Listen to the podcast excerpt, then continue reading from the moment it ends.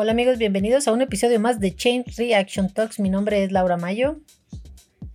Y yo soy Itzel Cadena y hoy les traemos un episodio especial en el cual vamos a hablar del el estigma de la salud mental en atletas. Primero que nada, antes de que nos adentremos en este rollo, no podemos dejar de lado el tema principal que hemos visto en nuestro deporte esta semana, que es se retira Fraser, güey. Sí, ya me leí la carta, baby. Ah, ya sé, está interesante, ¿no? Sí. Lo está haciendo yo creo que inteligentemente, pues está yendo invicto. Yo sé que nosotros como fans somos algo egoístas y queremos como siempre de la leyenda, ¿no? Ver, ver al, pequeño león que sube a la montaña y que destrone al viejo león. Eh, pero al parecer, y digo al parecer porque es súper común que un atleta en especial de su calibre se retire y después de pasado un tiempo, incluso hay veces que años, regrese a la competencia de algún modo u otro, quizá no en, en un eh, en un aspecto individual, quizá por equipo, quién sabe, ¿no? Porque es muy difícil retirar al, atleta de, su deporte, de lo que hace, con lo que se identifica, pero bueno, por lo menos por ahorita ya no lo vamos a, ver al parecer en esta temporada y otra cosa interesante, sí, so sad.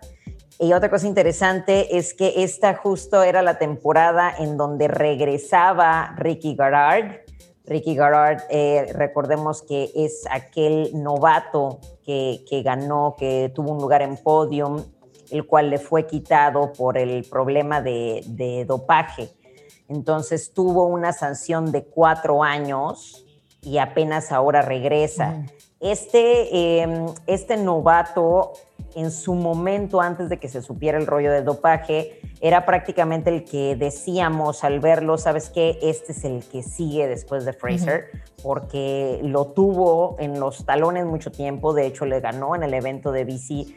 Entonces, eh, justo este era el año en donde él iba a comprobar que realmente no eran las drogas este, que se estaba metiendo o las sustancias que se estaba metiendo lo que lo hacían tener ese lugar. Entonces se va a quedar sin la oportunidad de, demostrar su teoría que tanto ha venido entrenando estos cuatro años, porque sí fueron cuatro años de sanción. Eh, así que veremos quién se lleva el trono este año en la temporada. Ahora sí, el panorama está completamente abierto. Hagan sus apuestas. La verdad es que. Sí, antes las apuestas. La verdad es que quién las, sabe? Las apuestas antes estaban un poco como todos de, pues Fraser, en primer lugar, ya. Pero. Mira, yo, yo leí el artículo que subió de su carta de despedida, se me hizo muy bonita, o sea, se me hizo muy interesante. Creo que. Está en Morning Choco para los que lo quieran leer. Sí, creo que lo que lo que puso estuvo muy.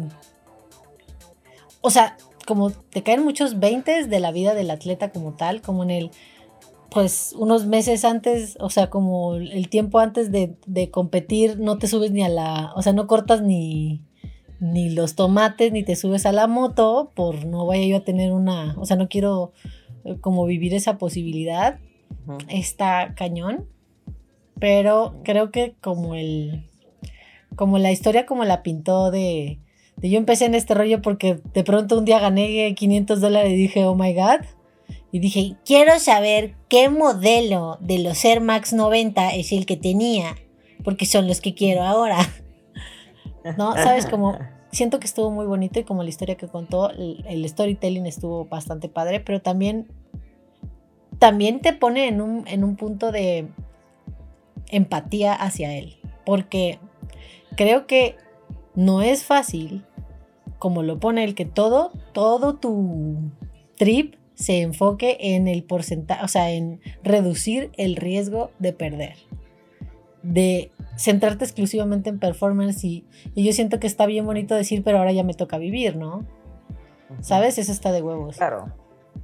Sí, la verdad es que sí, creo que es un, es un buen momento. Además, tiene planes, tiene bastantes planes con su prometida. Por ahí habían unos chismes de que este, podría estar embarazada. Bueno, quién sabe, ¿no? El caso es que creo que se ha ganado, se ha ganado este tiempo de gracia. Creo que se nos ha dejado claro una y otra vez todo el, el esfuerzo al que se ha sometido para tener este lugar y para ahorita poder disfrutarlo. Todavía no menciona exactamente qué planes tiene. Este, menciona que va a ser un, canal de YouTube con su prometida, en donde va a estar mostrando la construcción de su gimnasio en casa. En cuestión de su entrenamiento, este, comenta que le gustaría ahorita enfocarse al rollo estético, a lo que nosotros llamamos el aesthetics, eh, que normalmente son gimnasio, es gimnasio, es pesas, es el tipo de entrenamiento que haces con un con un objetivo 100% estético, para definirte, para tener simetría, etcétera, etcétera. Cosa que realmente en el CrossFit, a pesar de que obviamente te ves bien, obviamente te ves en forma, pero tu prioridad no es lo estético, sino es tu rendimiento. Claro. Entonces, eh, eso es algo que al parecer él quiere explorar y pues vamos a ver, ¿no? Nos vamos a, seguro no, no se moverá de la comunidad, de por sí ya ahorita es una leyenda por todo lo que ha hecho. Así que, bueno, Pasemos a otros temas, simplemente esto era algo que no podíamos dejar detrás porque además ya saben que somos bien chismosos, entonces pues, obviamente teníamos que decirles. Obviamente nos chutamos todo en el momento en que salió el artículo, ¿no?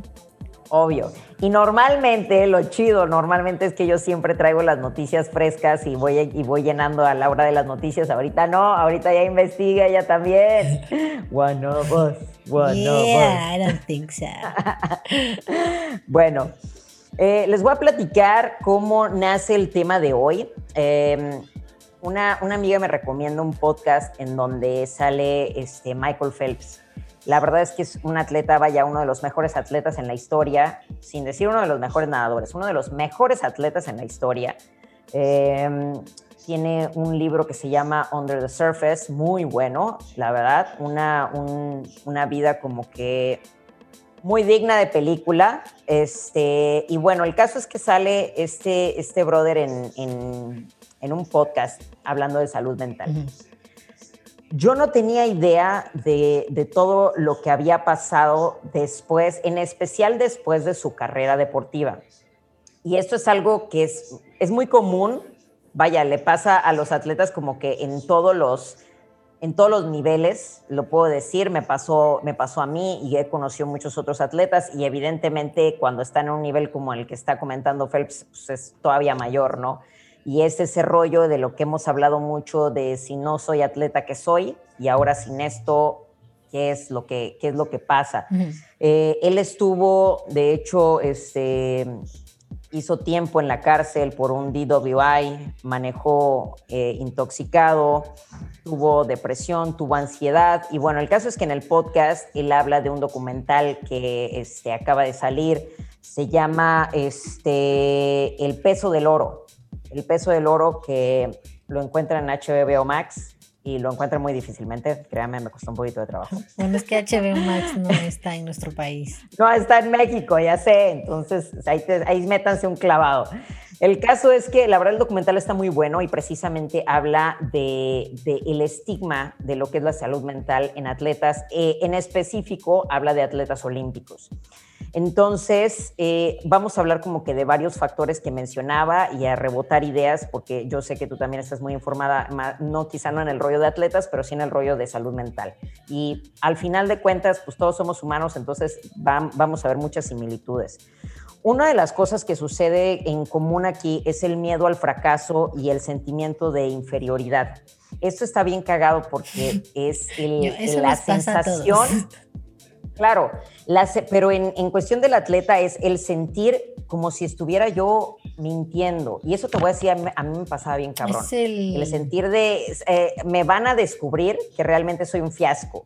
Que realmente lo que estoy haciendo, realmente no soy tan buena como todo el mundo lo está diciendo. En el caso de, de él, así lo mencionaba, yo todo el tiempo entrenaba y todo el tiempo me imaginaba que mis contrincantes eran mucho mejores que yo que eran mucho más rápidos, que eran mucho más fuertes y que yo ganaba realmente por suerte.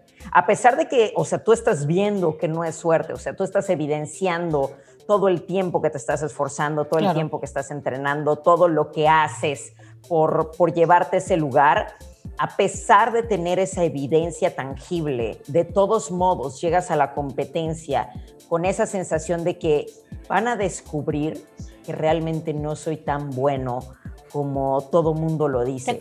y ante... ¿Te acuerdas que hace poco platicamos y te dije que eso se llamaba el impostor syndrome?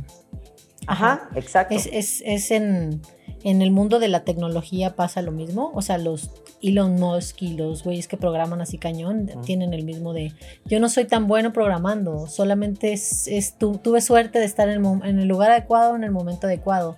y, y, también, eh, como nota a, ese punto, es muy común en mujeres. Mucho más común en mujeres que en, en hombres como tal, pero es, es como parte de, sí, es el término psicológico es eh, impostor syndrome. Pues el caso es que esta es una de las, eh, digamos que de las sensaciones más comunes y en especial en, atletas de alto rendimiento. Entonces, esa es una de las que se, se menciona. Otra es, sabemos que la edad del atleta y el tiempo activo, el tiempo de pico del atleta realmente es bien cortito, en especial para los atletas olímpicos. Estás hablando que además la presión es mucho mayor porque estás entrenando cuatro años y la gran mayoría entrena como por ejemplo tenemos a Bolt, entrenas por 10 segundos, 10 segundos, cuatro años para 10 segundos que pueden ser de gloria o pueden no entonces, es eh, no solamente la presión. Exacto, porque además tú estás pensando, pues, la, ley de Murphy, todo lo que pudiera salir mal. Entonces, este, estás pensando todo el tiempo en eso. Y además de, de, eso, estás viendo todos los que están atrás de ti, porque siempre hay alguien que está dispuesto a tomar tu lugar. Entonces, como siempre hay alguien que está dispuesto a tomar tu lugar, no puedes darte el lujo, o esta es el pensamiento, no puedes darte el lujo de tener vulnerabilidades, de tener debilidades. Además, el, atleta ve, ve este aspecto de la competencia como un campo de guerra. Entonces, en un campo de guerra tú no quieres mostrar vulnerabilidad. Mira, te, te, cuento, por ejemplo, cuando yo peleaba, me acuerdo que mi, que mi maestro me decía, no te quites la chamarra todo el tiempo era no te quites la chamarra. Yo no sabía por qué. Al final hubo un día que le pregunté por qué no me puedo quitar la chamarra. Dice, porque no debes dejar que te vean. No quiero que vean qué tan largo es tu, es tu brazo, no quiero que vean tu cuerpo, no quiero, hasta el último momento, ahí vamos a empezar a intimidar, pero ahorita no quiero que te vean. Entonces es como que todo ese rollo alrededor de la competencia y saber que la competencia no empieza como tal en la competencia, sino es mucho antes. Y la presión y todo ese build-up que traes en la mente va, va generando ese ambiente de competencia mucho antes del 3-2-1. Claro. Entonces, eh, además, ¿cuál es el siguiente factor? El atleta tiene algo que se llama hiperenfoque eso quiere decir que le estás apostando todo, toda tu lana a un color, toda tu lana a una ficha, toda tu lana a un, a un numerito. Entonces no estás pensando en el tiempo con tu familia, en qué es lo que va a pasar después de la competencia, qué es lo que vas a hacer, cuál va a ser tu vida profesional. No, no, no. lo único que piensas es en oro. En el caso especial, específico de los atletas olímpicos, están pensando en voy por oro y es absolutamente mi único enfoque. Está bien cañón cuando, este, a mí que me fascina leer autobiografías de los atletas, la gran mayoría cómo adornan incluso sus cuartos, sus casas, llenos de frases motivacionales por, todas la, por todos lados. Pero si nos damos cuenta en este rollo motivacional de los atletas, siempre es el aguántate y sigue adelante, lo que nosotros conocemos como el grind si te duele, no importa, tú tienes que seguir. Si te sientes mal, no importa, tú tienes que seguir. Entonces, todo este rollo, todo este, este, este estigma, ¿qué es lo que te hace que te provoca que no puedo mostrarte que yo hoy no puedo? O sea, no puedo decirte que hoy estoy cansado.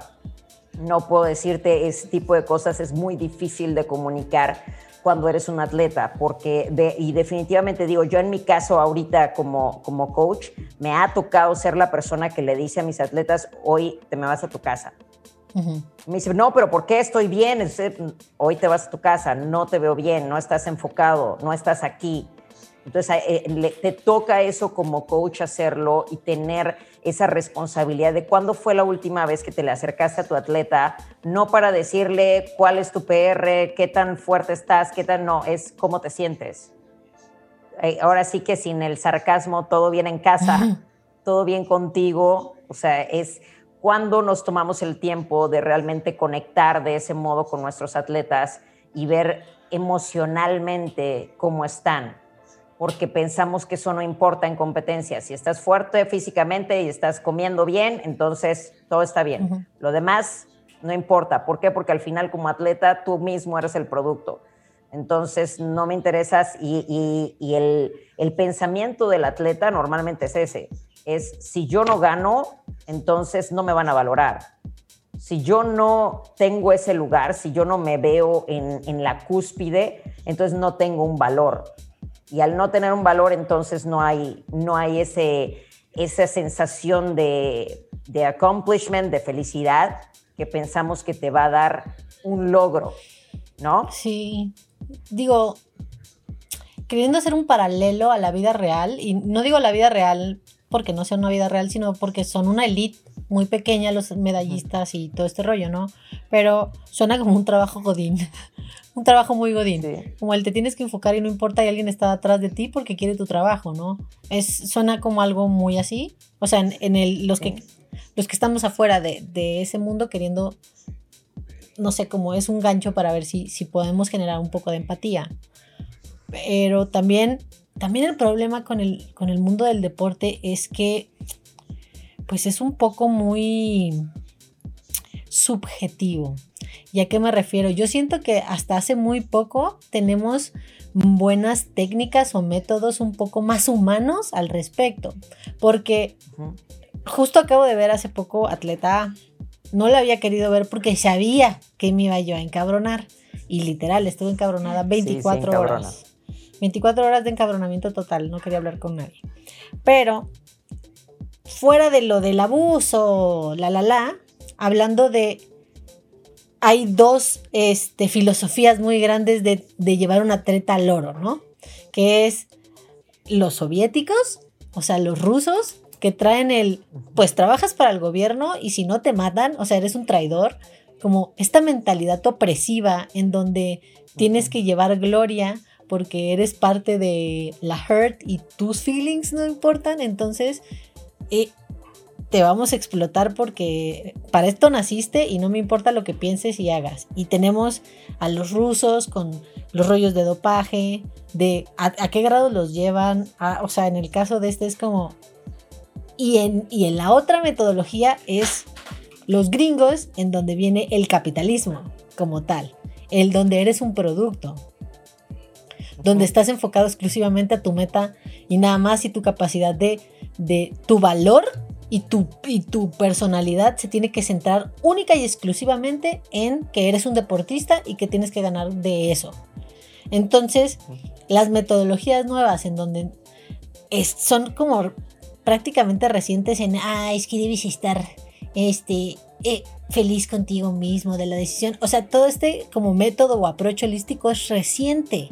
El, el zen es reciente, el sé feliz y no importa, tú disfruta, el proceso. Eso es como muy nuevo. De ahí en fuera, toda la cultura deportiva viene de o del totalitarismo completo o del, o del, o del capitalismo. Entonces, cualquiera de las dos está súper fucked up.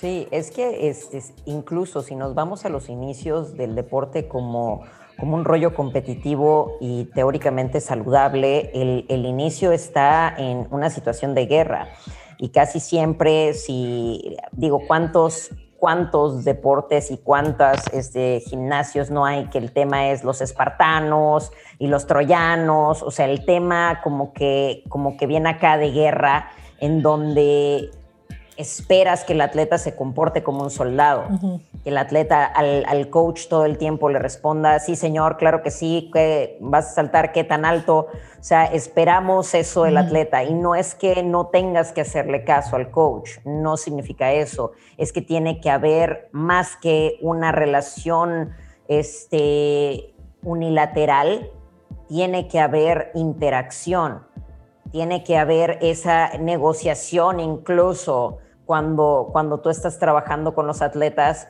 en donde estás diciendo, ok, sí está bien que, que tenemos que cruzar cierta línea de lo normal, porque evidentemente siendo un atleta tienes que cruzar la línea de lo que una persona eh, normal está dispuesta a hacer, pero eso no significa que tengas que arriesgarte en el proceso.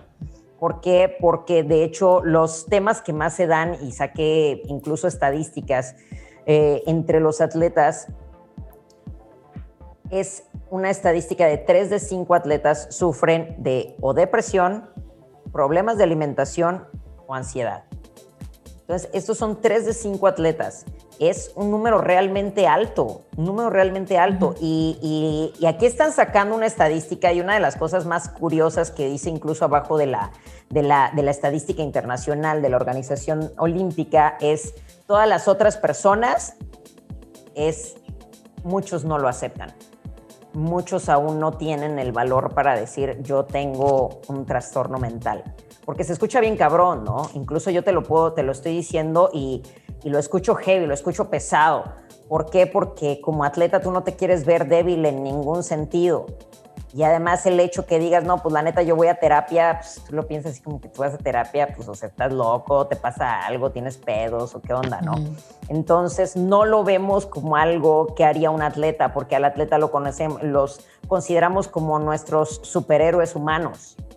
Entonces, este, existiendo este tema, la verdad es que me fascina el, el hecho de que alguien como Michael Phelps, con el lugar y la reputación que él tiene, esté saliendo ahorita a, flote y esté diciendo, sabes qué, yo he sufrido por de, depresión y ansiedad por años, ahorita estoy yendo a terapia y de hecho hizo una organización para ayudar a los atletas porque una de las cosas que menciona es que una vez que tú dejas de ser atleta, no hay, no existe una organización gubernamental, por lo menos en, Estados Unidos, y la verdad les miento que en México, pero lo dudo, este, una organización que tenga, que haga ese desenlace de cuando terminas tu carrera como atleta.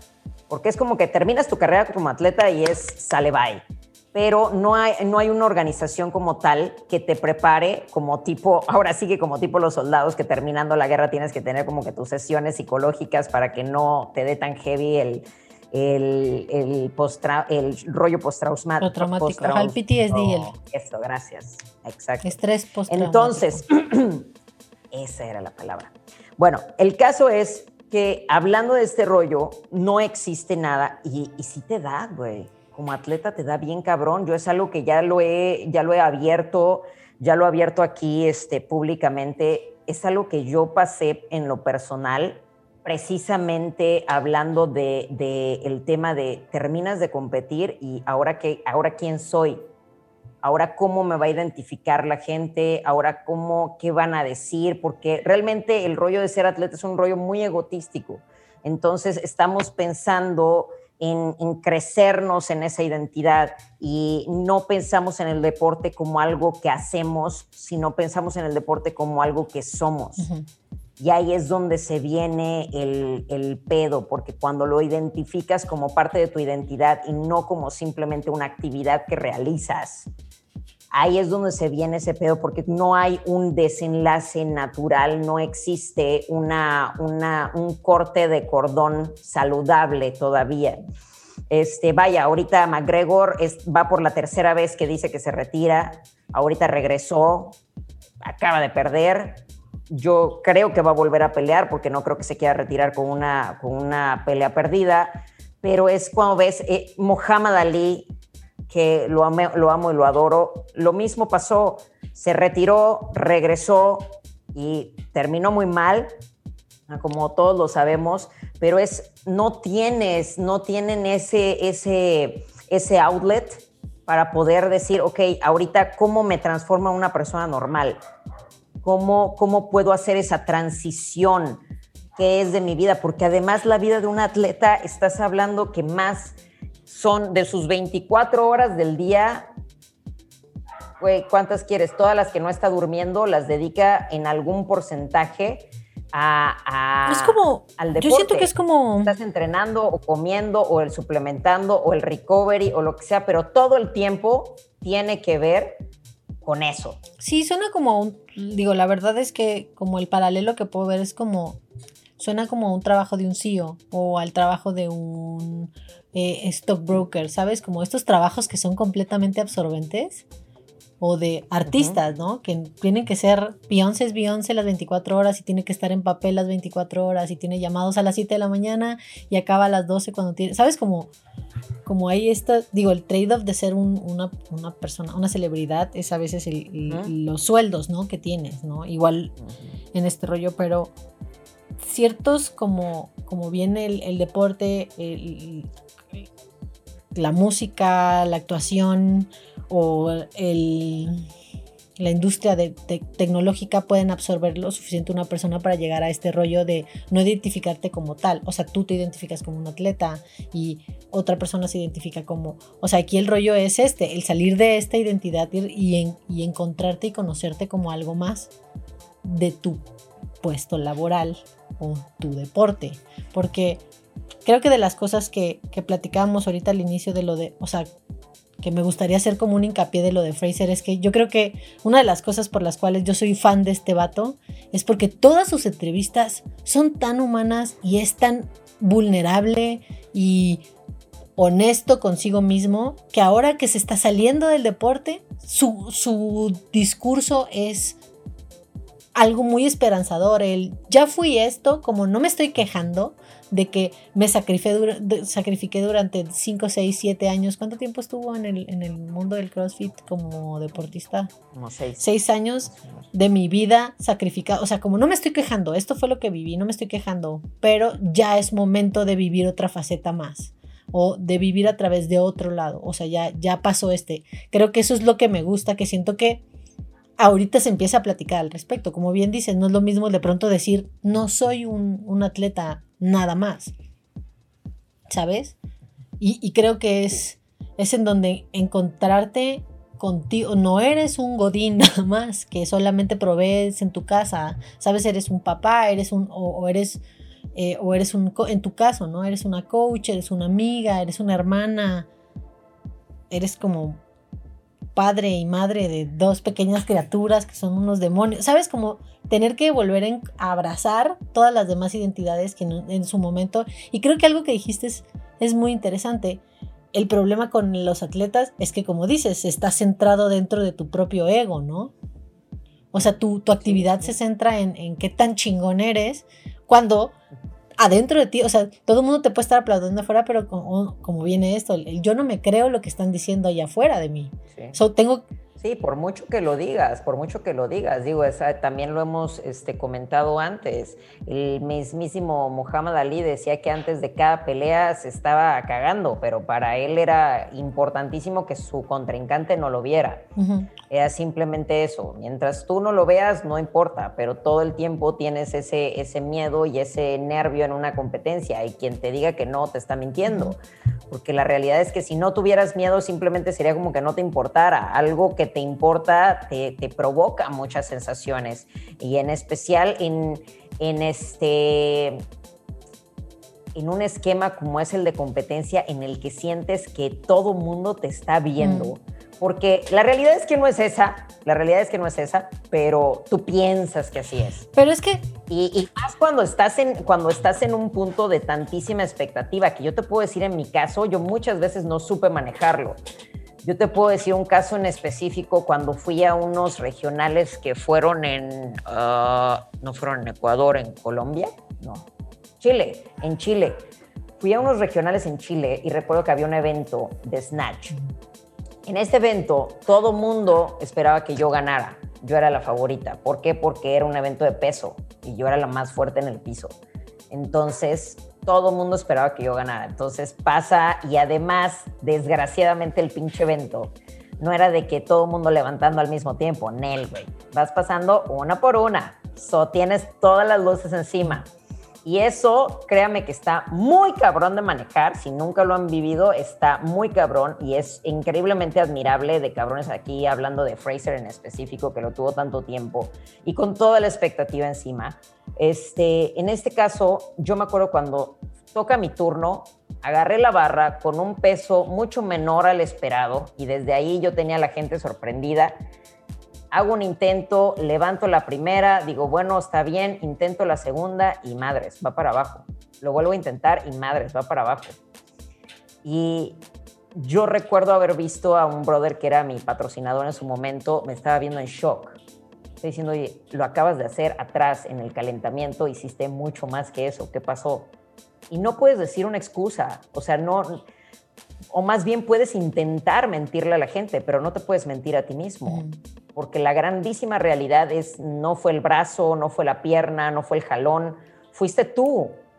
Fuiste tú al no aguantar esa presión, al no estar preparado completamente para aguantar esa presión, para controlar lo que había dentro de ti sin estar pensando en, en los factores externos que no puedes controlar y en esa historia que te estás diciendo de todo mundo me está viendo.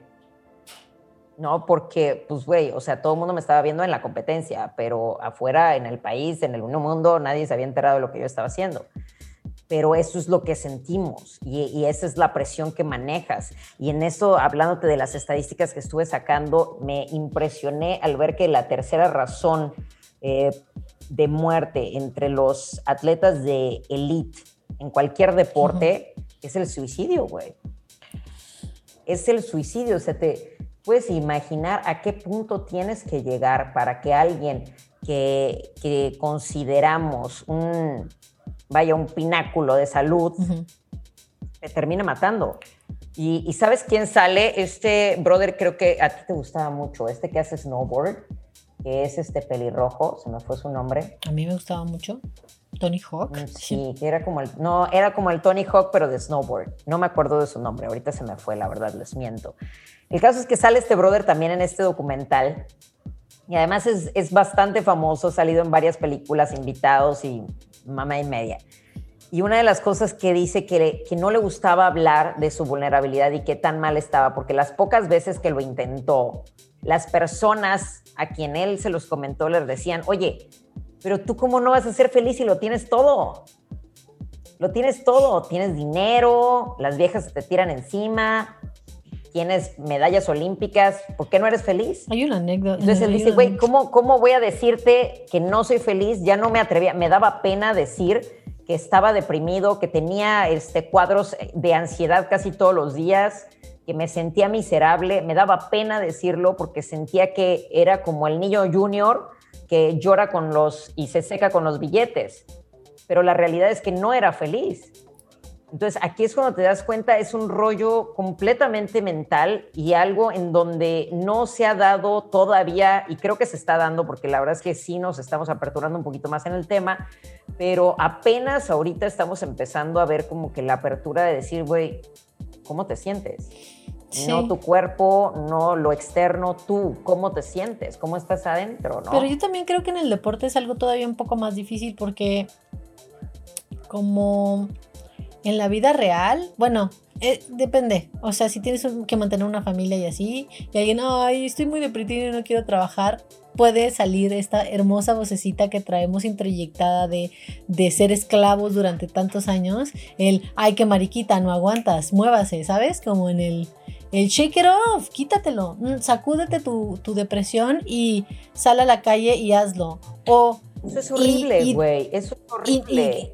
quiero aclarar algo. No es algo, no es en contra de los coaches ni en contra tuya ni nada, pero es muy común.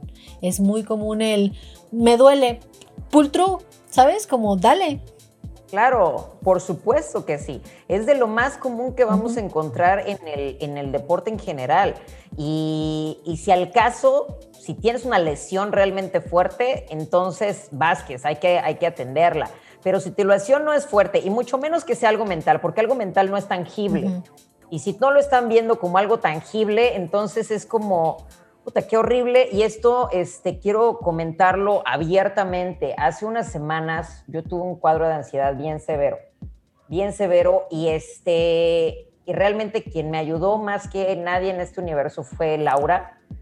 Pero precisamente una de las cosas importantes, y eso incluso platicando, me acuerdo que incluso se lo decía yo a mi papá, y yo me había molestado durísimo con mi papá, porque la respuesta de mi papá era, güey, cálmate, cálmate, ¿por qué, ¿por qué sientes eso? O sea, si estás bien, que no estás viendo que estás bien. Decía, joder, puta. Sí. ¿Y, qué, cuál, qué es lo que pasa cuando te responden de este modo? Cuando tú dices, estoy triste y te dicen, no estés triste, ¿qué es lo que haces? Te cierras por completo. Y te voy a decir una cosa. ese término, ya no te lo voy a decir. Ese término también se llama gaslighting. ¿Qué es?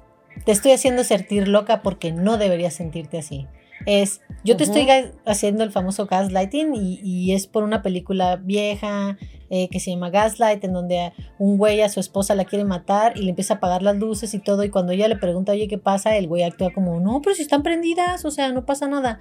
Y es como en el minimizar la situación, que...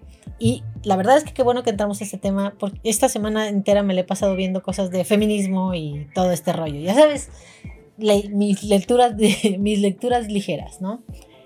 Es, no es, y, y, no, también hay que entender, no hay por qué atacar a tu papá, no manches, tu papá es un culero porque hizo eso. No, viene educado con, esa, con ese trip, ¿no?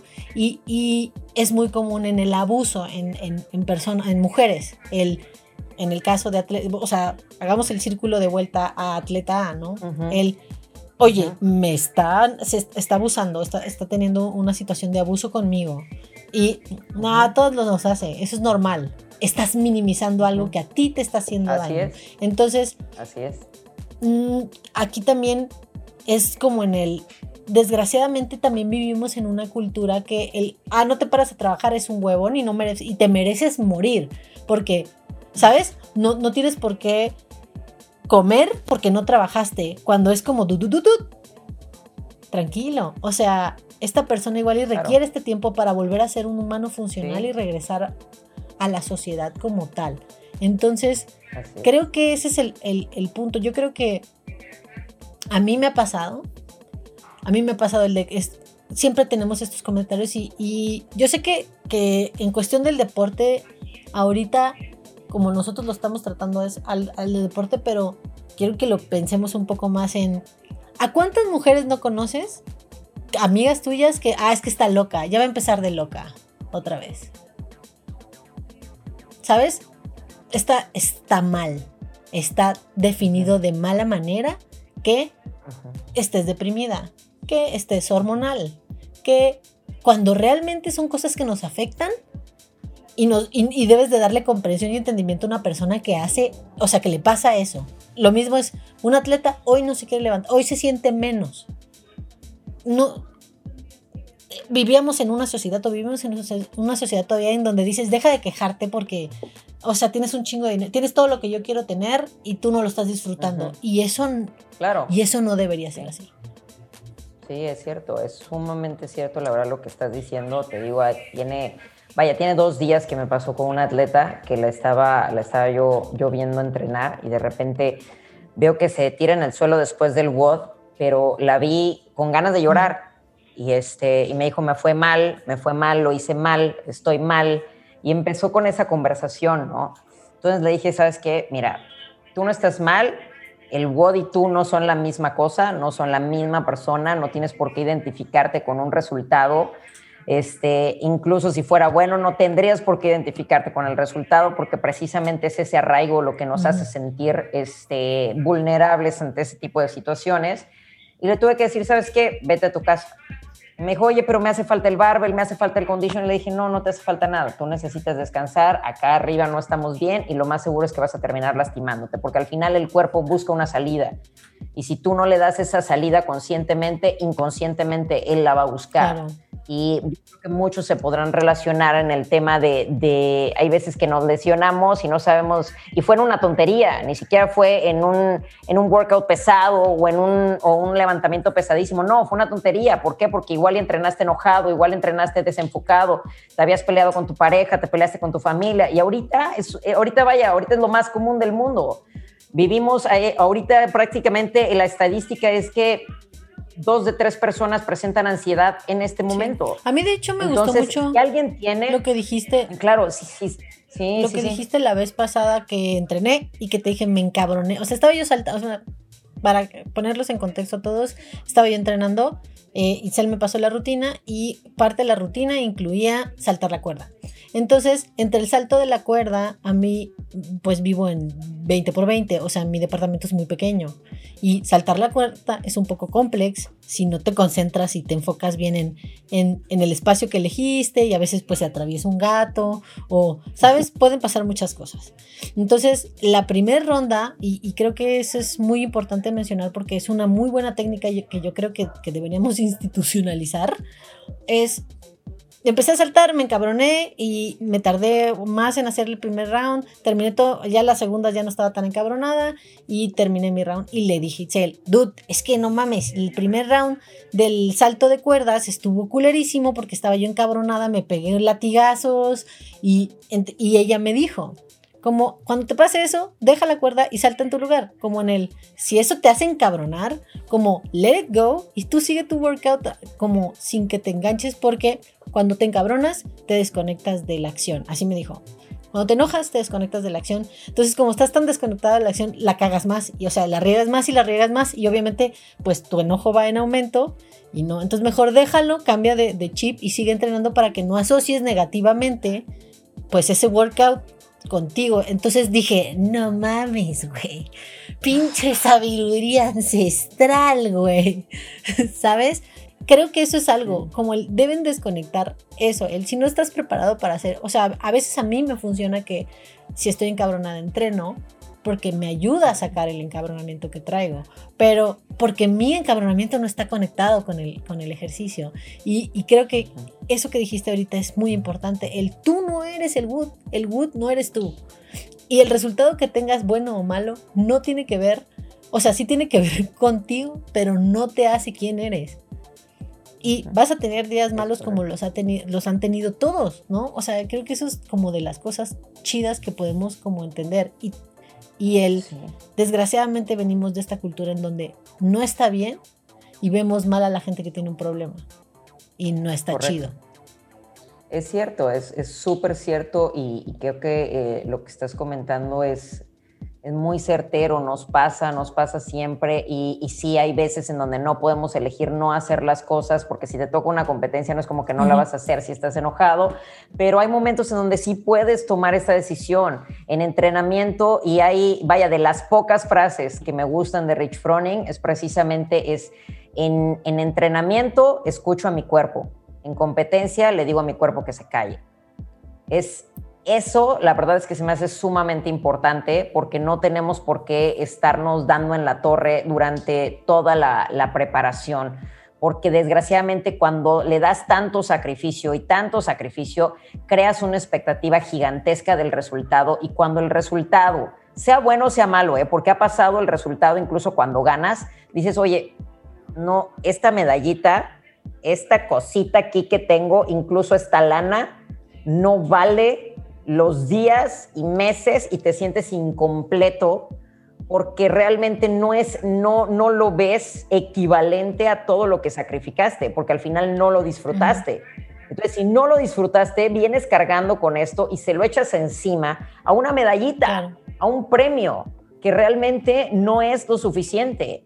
Y efectivamente, si alguien tiene este amigos que tengan el valor, porque requiere valor, el decir, no estoy bien, no me siento bien, güey, lo peor que puedes hacer es minimizar, a, como dice Laura, ese sentimiento, porque saben que en especial los atletas somos bien duros con nosotros mismos. Es más, cuando yo le contaba a Laura, cuando yo tuve mi rollo de ansiedad, yo misma le decía, güey, yo sé que es bien pendejo lo que siento, güey, yo sé que es bien estúpido, güey, yo sé que es una mamada.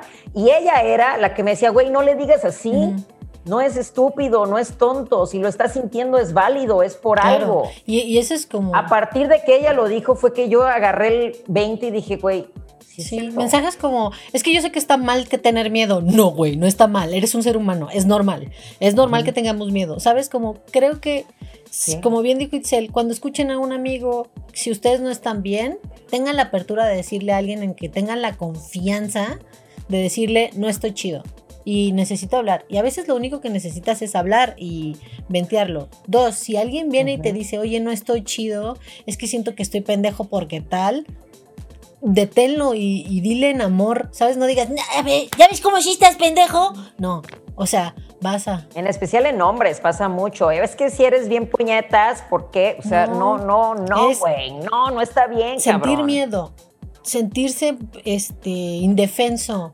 y eh, tener vulnerable. tener ganas de llorar y sentirse triste no está mal. De pronto sentirte neurótico, exótico, que quieres explotar y que, te hablan y, saltas, tampoco está mal.